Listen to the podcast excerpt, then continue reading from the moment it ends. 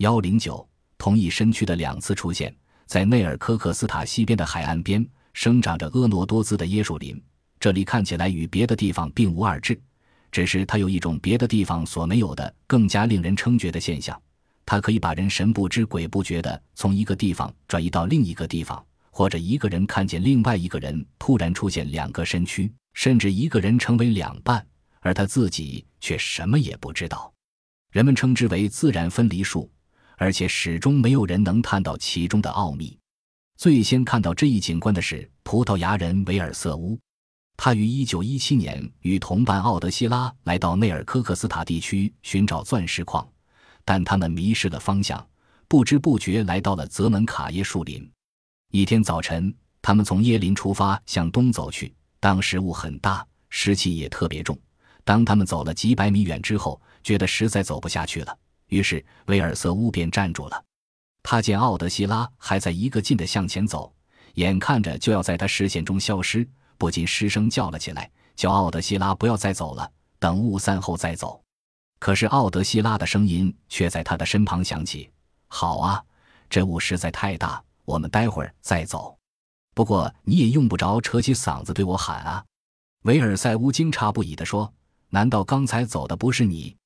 奥德希拉莫名其妙：“我什么时候走了？我一直在你身旁啊！”维尔瑟乌更惊异了：“刚才明明看见他向前走了，怎么说没有呢？难道是幻觉？”两个人你一言我一语地说自己没有错，争论累了，他们便坐了下来。这时轮到奥德希拉吃惊了，因为他看见维尔瑟乌满脸委屈地坐在自己对面，而他明明知道身旁还坐着一个维尔瑟乌。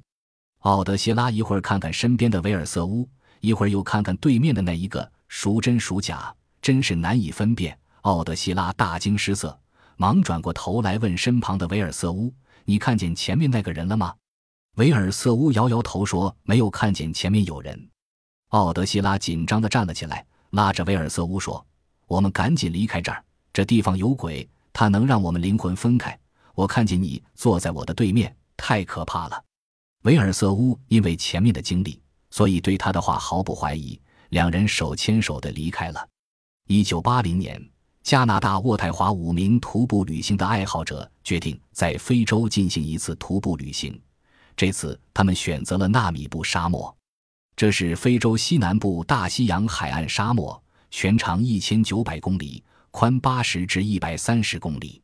它是世界著名的冷性沿岸沙漠，湿度大。多雾。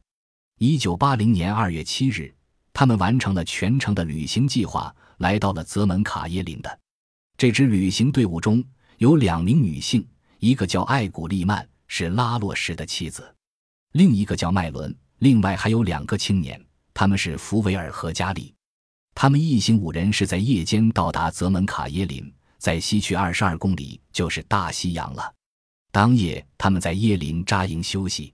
到第二天上午十时，拉洛什才和妻子文古利曼爬起来。拉洛什起来后，提着水壶说要去找点水回来。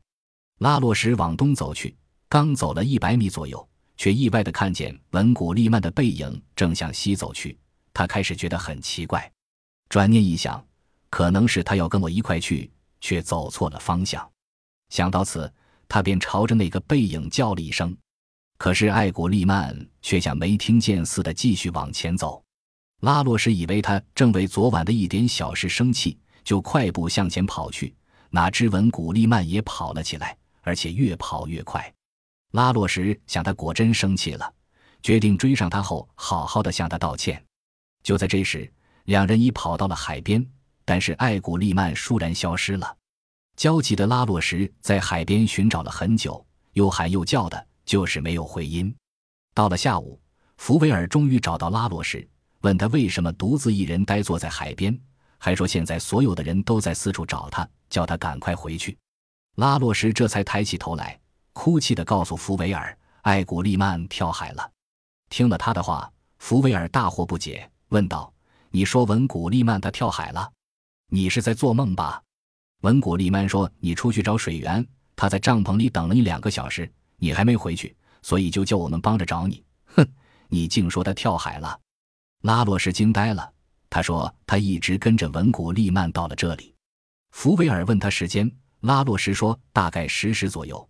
福维尔不假思索地说：“那一定是这样。他和你开了个玩笑，引你来到这里，然后又跟我们开玩笑。亦可是他能飞吗？他从你的面前突然飞回帐篷去，又开我们的玩笑。当拉洛什一回去，艾古利曼便跑上来，紧紧搂着他，生怕他又不见了似的。拉洛什越来越觉奇怪，就将上午的遭遇告诉了艾古利曼。”不想文古利曼也向他讲起了他遇到的怪事。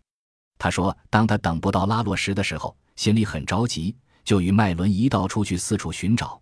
在途中，他竟看见了两个麦伦。当时他吓坏了，说给麦伦听，而麦伦怎么也不肯相信。拉洛什说：“我正是看见你往海边跑去，才一直追踪你的。”大家听后都觉得太奇怪了，以为是他俩故意与大家开玩笑。但拉洛什一本正经的发誓说，他没有故意捏造故事。假如大家不相信，就在这里多住几天。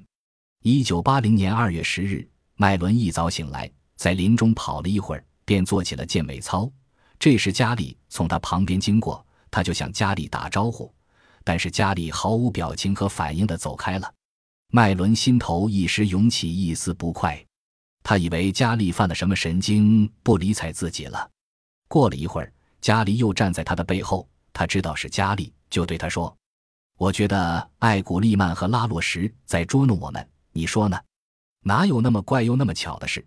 一个说看见艾古利曼跳海了，一个又说看见了两个我，这能让人相信吗？”麦伦见加利不答应，便转过头来，顿时只听他惨叫一声，捂着脸踉跄着向回跑去。原来他看见加利像被一柄锋利的刀切成了两半。身上却又见不着血迹，站在那里盯着他。他一边跑一边叫道：“加里被人杀死了！”大家纷纷出来，加里也跑了出来。麦伦一看，更是吓得魂飞魄散。加里上前问他：“我被谁杀死了呀？”麦伦颤抖着半天说不出话来。这时，艾古利曼笑着对大家说：“怎么样？我没骗你们吧？”麦伦一定是看见了加里的另一个影子。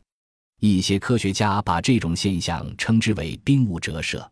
由于气候和阳光使雾中产生另外的图像，而这种图像根据正在那里停留的人为模型。但这种说法却不能解释为什么人有行为动作，甚至图像看来也与真人一样清晰逼真。另有一次，在一九八七年，美国气象学家鲍威尔。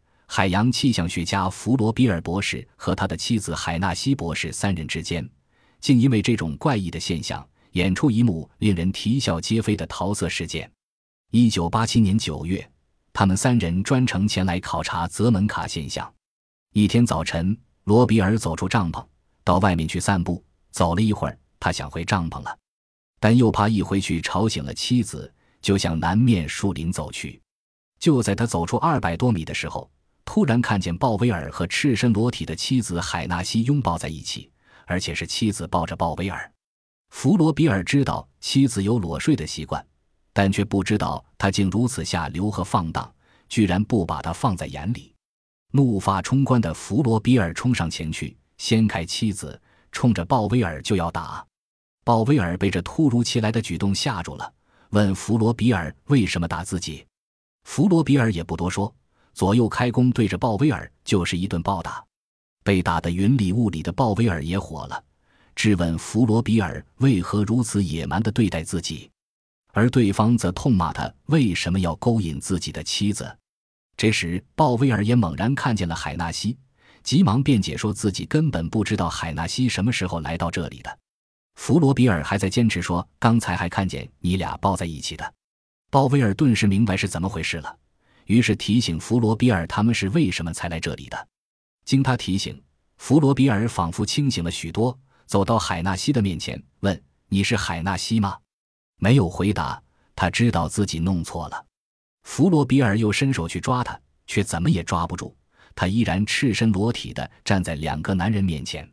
不一会儿，眼前的海纳西穿上了衣服，随后海纳西的声音从另一边传来了。他问他们在争吵什么。弗罗比尔指着身前的海纳西问：“你看这是什么？”海纳西不解地说：“没什么呀。”海纳西见鲍威尔躺在地上，不知道究竟发生了什么事。弗罗比尔这才和海纳西将鲍威尔扶起回去了。鲍威尔这次被弗罗比尔打断了四根肋骨，胃部淤血，考察工作还未开始就回美国去了，而且从此与弗罗比尔断绝了往来。这件事后来成了美国科学界的一个笑柄。